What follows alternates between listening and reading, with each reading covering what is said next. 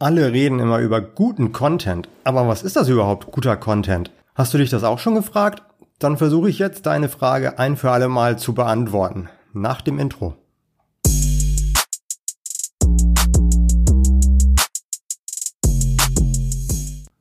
Guter Content, guter Content. Ist das ein Text, der mit ganz vielen Adjektiven ausgeschmückt ist, den große Dichter sogar richtig gut finden würden? Oder ist das ein Bild, das es mit einem Picasso aufnehmen kann? Oder ein aufwendiges Video, das sogar aus einem Hollywood-Film stammen könnte. Objektiv betrachtet wäre das vielleicht schon guter Content. Aber die Frage ist ja, hilft dir der Content dabei, deine Ziele zu erreichen? Das macht guten Content ja letzten Endes aus.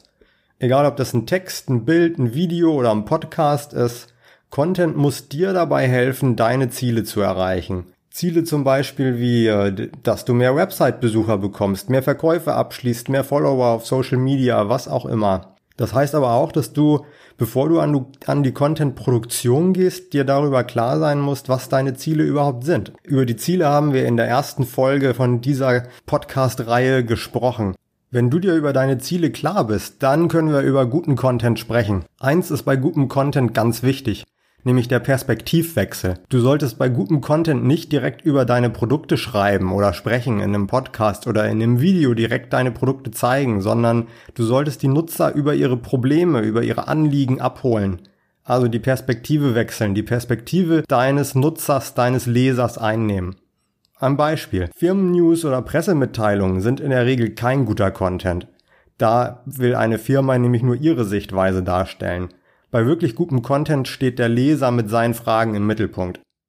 Also wenn du dich schon länger gefragt hast, was wirklich guter Content ist, erzähle ich dir ja auch nicht, dass ich über zehn Jahre Erfahrung in der Medienbranche habe und echt gute Texte und Social-Media-Inhalte für dich erstellen kann. Ich mache es jetzt in einem Podcast und erkläre dir, wie du selbst guten Content erstellen kannst.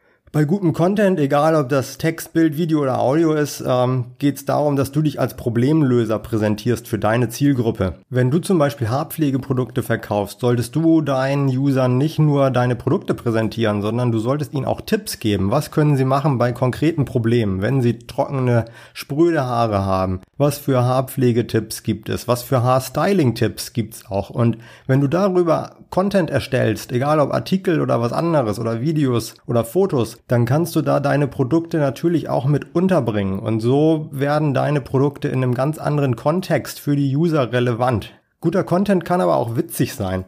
Besonders wenn wir über Social Media sprechen, funktioniert Humor immer gut. Auf Social Media haben User eine noch kürzere Aufmerksamkeitsspanne als auf deiner Website. Das heißt, Kurze Videos, lustige Bilder mit kurzen Texten funktionieren in Social Media besonders gut. Vor allen Dingen darum, wenn es äh, darum geht, dass du Reichweite erzielen willst in Social Media. Also dann geht es nicht zwangsläufig immer darum, Mehrwert zu bieten, sondern du kannst auch mit Humor auffallen und deine Ziele auf Social Media dann auf diese Weise mit gutem Content erreichen.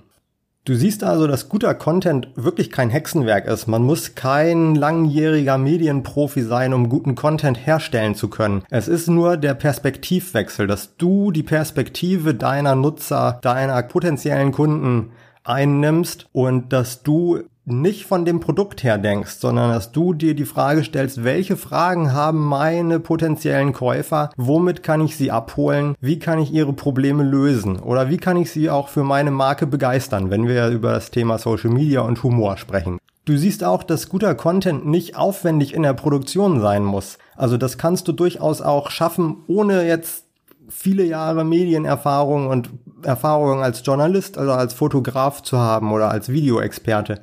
Du kannst Videos schon relativ einfach mit einem Smartphone aufnehmen. Das Einzige, was dann empfehlenswert wäre, vielleicht noch ein externes Mikro zu kaufen, weil der Sound von einem Smartphone sonst relativ schlecht ist.